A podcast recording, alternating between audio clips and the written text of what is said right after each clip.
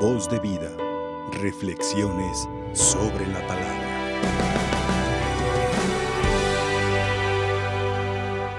Yo te amo con amor eterno.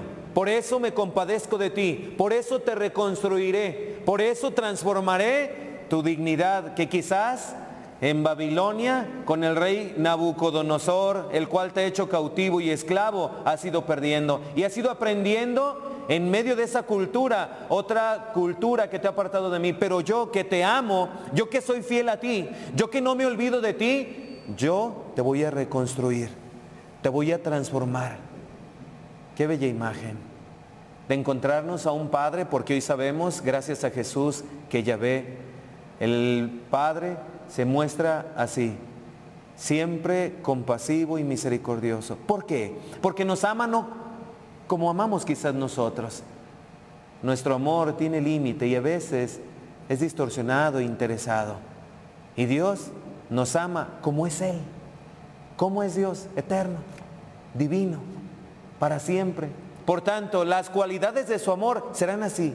Será un amor para siempre, un amor eterno, un amor completo para cada uno de nosotros. Por eso es que no se echa para atrás en el amarnos, aun cuando decidimos apartarnos de Él, aun cuando aprendemos en otro lugar, mis hermanos, otras costumbres y volvemos al Señor, Él nos dignifica de nuevo, nos transforma nos reconstruye, nos va haciendo de nuevo imagen de Él, aun cuando nuestro pecado, nuestra mala costumbre nos haya quitado esta dignidad de ser hijos. Él, por el amor que nos tiene, por su misma fidelidad, nos transforma y nos dignifica en medio de la circunstancia. Que seamos ese barro en manos del Señor, esa arcilla tan pequeña, tan limitada, tan frágil, pero que a la vez tan grande en las manos del Señor que embellece, que transforma, que enriquece. Esto es lo primero. Yo te amo con amor eterno. Y por eso me apiado de ti. Y por eso te reconstruyo. Y por eso te dignifico. Que seamos, hayamos hecho lo que hayamos hecho, hayamos cometido lo que hayamos cometido, que vayamos al Señor.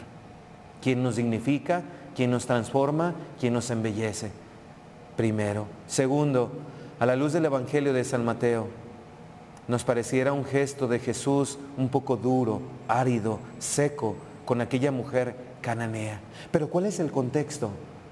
Jesús se encuentra en Tiro y Sidón, un pueblo no creyente, un pueblo de brujos, un pueblo en el que quizás Dios no está, porque no es que no quiera, es que quizás no se le ha adherido a Él.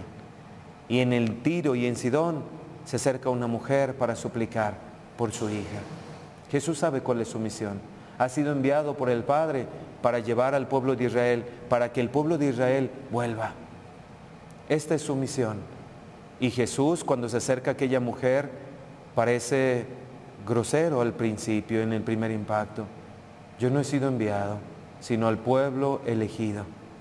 Por tanto, no está bien quitarle el pan a los hijos y echárselo a los perritos. Pero Señor, atiéndela, le dicen sus discípulos. Imaginen a los discípulos. Jesús va adelante y sus discípulos. Y detrás de sus discípulos viene aquella mujer. Señor, Jesús, hijo de David, por favor, atiende. Cansados. Interceden los discípulos, Señor. Ayúdale. Y es cuando la mujer se pone de frente, después de que Jesús expresa ello, le dice, Señor, ayúdame. Ayúdame. Y es Jesús el que le vuelve a expresar lo que ha expresado a los discípulos. No está bien quitarle a los hijos el pan y dárselo a los perritos. Sí, Señor, pero también los perritos comen las migajas de los hijos. Qué grande es tu fe, mujer. Qué férrea, qué fuerte, qué constante es tu fe.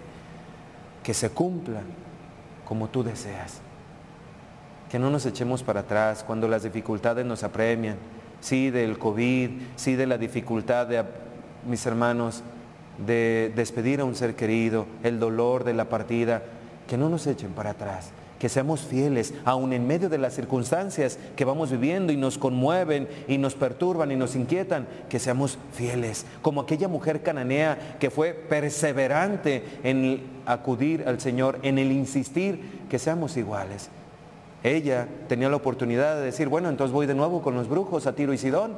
Voy a encontrar de nuevo una respuesta ahí en los horóscopos, en otro lugar, donde alguien sí me dé una respuesta y sin embargo fiel, perseverante a aquel que estaba, aquel que no la dejaba, sí, en medio de esa circunstancia. Que el Señor, por medio de nuestra buena madre, nos ayude a sabernos amados, valorados y a dejarnos reconstruir, como lo hizo en la antigua alianza con el pueblo, que nos dejemos dignificar en las manos del Señor y que ella, nuestra buena madre, nos ayude para que seamos perseverantes en la fe aún en medio de las dificultades. Que así sea. Voz de vida. Reflexiones sobre la palabra.